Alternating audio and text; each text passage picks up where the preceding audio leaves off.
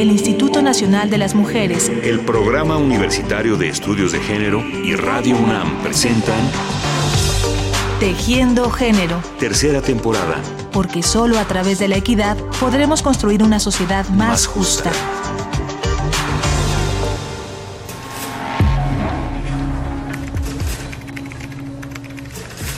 Imaginemos que estamos en una oficina cualquiera y frente al formulario de un trámite cualquiera.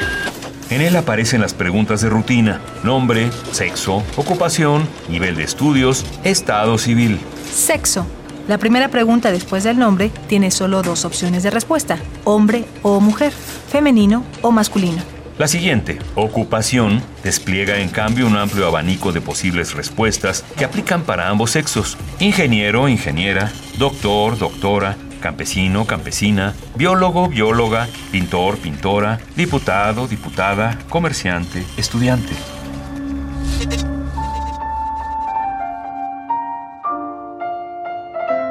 Imaginemos ahora que estuviéramos llenando ese mismo formulario, pero en épocas pasadas, 1960, 1940, 1900, 1870, 1795. Si la respuesta a la primera pregunta fuera femenino, mujer, ¿con qué continuaríamos? ¿Con qué continuaríamos?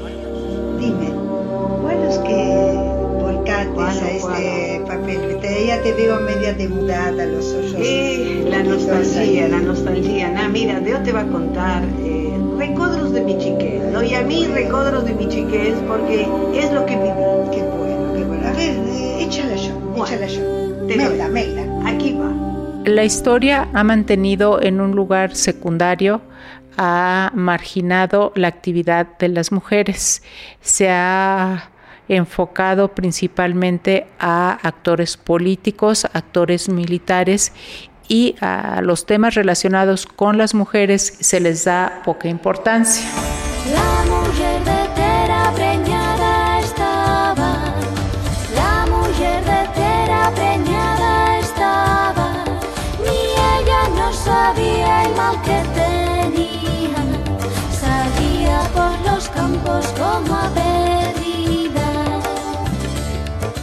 Estamos escuchando a la doctora Gabriela Cano, historiadora, integrante del Comité Editorial del Programa Universitario de Estudios de Género y profesora investigadora de El Colegio de México y del posgrado de la Facultad de Filosofía y Letras de la UNAM. Es una de las más importantes estudiosas de la historia de las mujeres y hoy nos ayudará a reconstruir a grandes rasgos una parte de esa historia, la historia del feminismo, la que tiene que ver con la lucha de las mujeres por conquistar sus derechos políticos y sociales y por defender la igualdad dentro de la sociedad. El feminismo es una palabra que se usa con muchos significados. A mí me gusta pensar al feminismo como una filosofía política y no es un gusto gratuito, sino porque el feminismo está relacionado el poder, con la manera como los hombres y las mujeres se relacionan en la sociedad y en la política y donde está en juego un poder, un poder que determina qué es lo que es lo que pueden hacer los hombres, qué es lo que pueden hacer las mujeres, cómo pueden ser las mujeres, cómo pueden ser los hombres, cuáles son los límites de su manera de ser y cuáles son los límites de la manera de ser de los hombres. la idea de la igualdad entre los seres humanos, de su igualdad de derechos y obligaciones, viene del pensamiento ilustrado. Y es de ahí donde todavía no se usaba el término feminismo propiamente, donde puede surgir este reclamo de igualdad entre los sexos.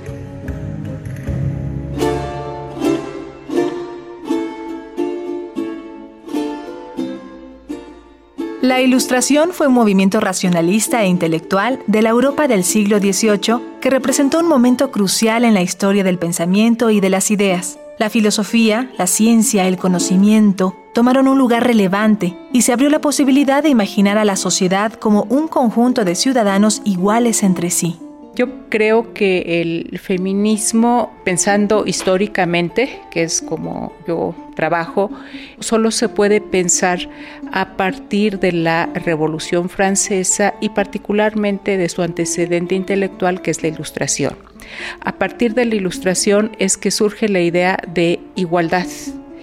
En otro momento no había una noción igualitarista de las relaciones entre las personas.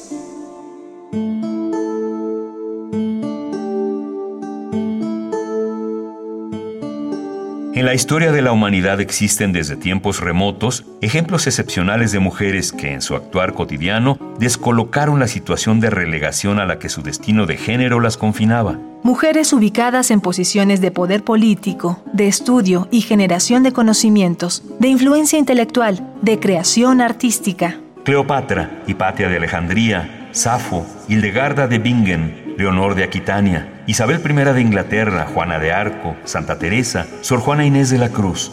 Pero, ¿puede esto considerarse un ejemplo de feminismo?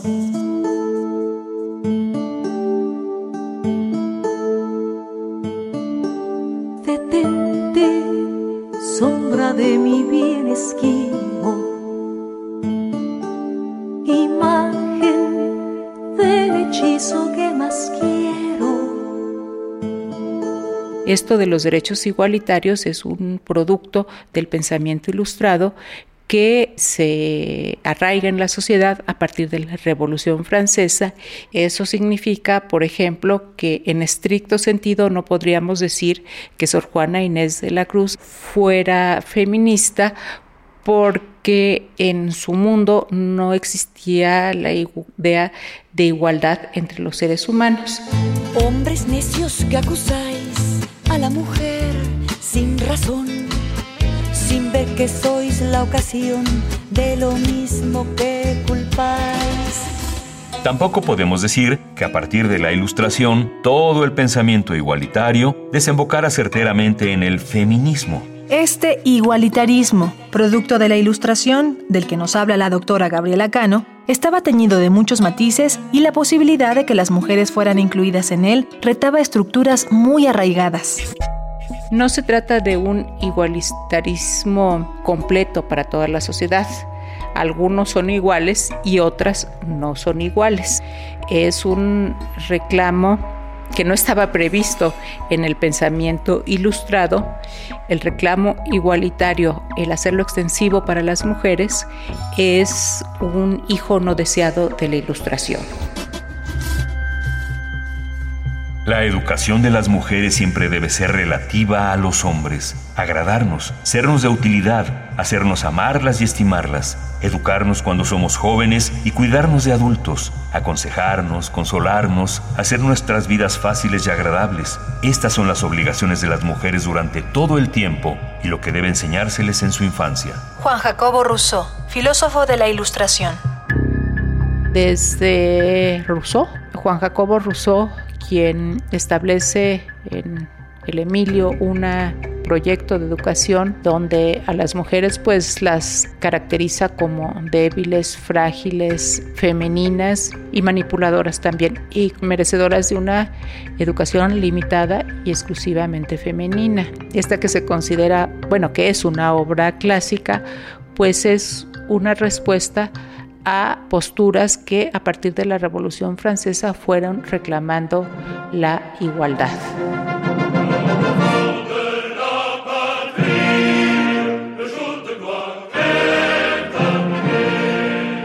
Igualdad. Esa es la palabra clave de la aparición del pensamiento feminista. En 1790, apenas un año después de la toma de la Bastilla, el marqués Nicolás de Condorcet, brillante filósofo y científico de la Ilustración, escribe un artículo en el que pide la ciudadanía para las mujeres y habla de su derecho al voto, a la educación y al trabajo. Y otro personaje apasionante de este proceso es la escritora Olympia de Gouges, quien murió en la guillotina en 1793. Creo que para la historia del feminismo sí hay que dar un lugar, poner en el centro del escenario a las mujeres, porque las mujeres siempre han estado pues en un segundo plano dentro del relato histórico, pero que hay que considerar que también hubo hombres que participaron de estos reclamos feministas. Diría yo que para la ilustración es necesario tener presente al marqués de Condorcet. Eh, para la Revolución Francesa es necesario pensar en Olimpia de Gouges, una dramaturga intelectual que propuso que la Declaración de los Derechos del Hombre tuviera una contraparte que sería la Declaración de los Derechos de las Mujeres, en términos de, de igualdad ciudadana y de todos los derechos humanos. Pero ¿a partir de cuándo el feminismo dejó de moverse en el terreno de las ideas para convertirse en un reclamo colectivo y en un movimiento organizado? El feminismo es, decía yo, una filosofía política, pero también se vuelve un reclamo político. Para pensar en el reclamo político de algún grupo particular de mujeres, es usual pensar en el feminismo a partir de distintos momentos.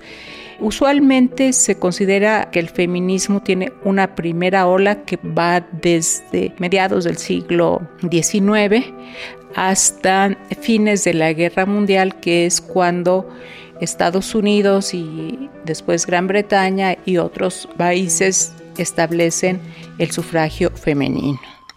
En esta primera ola los reclamos feministas tienen que ver con la igualdad en la educación y con la igualdad ciudadana para las mujeres. La conquista de los derechos ciudadanos de las mujeres es un momento importantísimo de la lucha feminista. Tiene diversas protagonistas y se fue concretando muy poco a poco conforme las mujeres lograron el derecho al voto en los diferentes países. En México, por cierto, esto se consiguió muy tardíamente hasta 1953. Pero, ¿cómo empezó a abrirse en nuestro país la posibilidad de participación social de las mujeres? En México, las olas del feminismo creo que pueden considerarse la primera ola a partir de que aparece el reclamo educativo, la igualdad educativa para las mujeres y esto ocurre en el porfiriato, durante el gobierno de Porfirio Díaz, donde eh, se reclama una, no es una igualdad completa como la entenderíamos ahora en la educación, sino el acceso de las mujeres a la educación intelectual y a la educación superior. Pero en esa época, en el porfiriato, el feminismo, ya la palabra feminismo como tal, que es originalmente francesa, ya se utilizaba en México. Claro es el elemento esencial de un carácter está en la voluntad.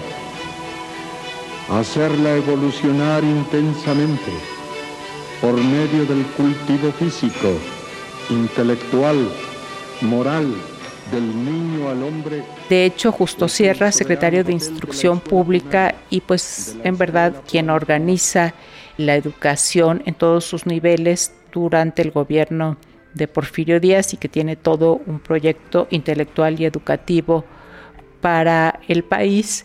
Él em, utiliza la palabra feminista y él dice que él es feminista. ¿Qué entiende Justo Sierra por feminismo?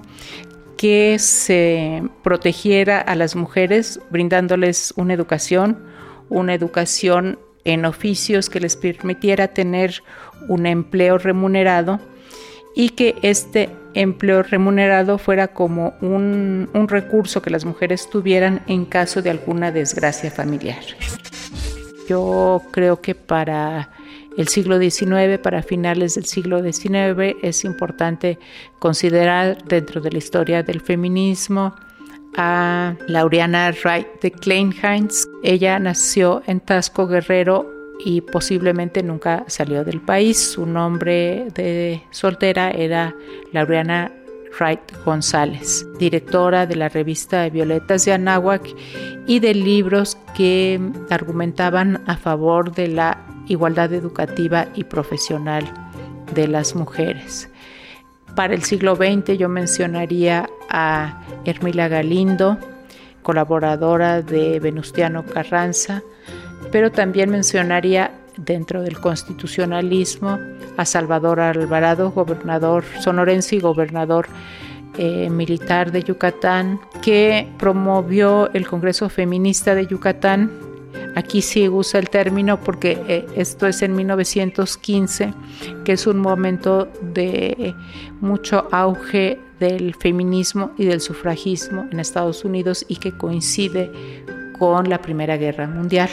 1915, hace 100 años. Y aquí dejamos por hoy esta historia, agradeciendo el apoyo de la doctora Gabriela Cano. Otros rumbos, otras inquietudes y otros personajes nos permitirán continuar mañana. El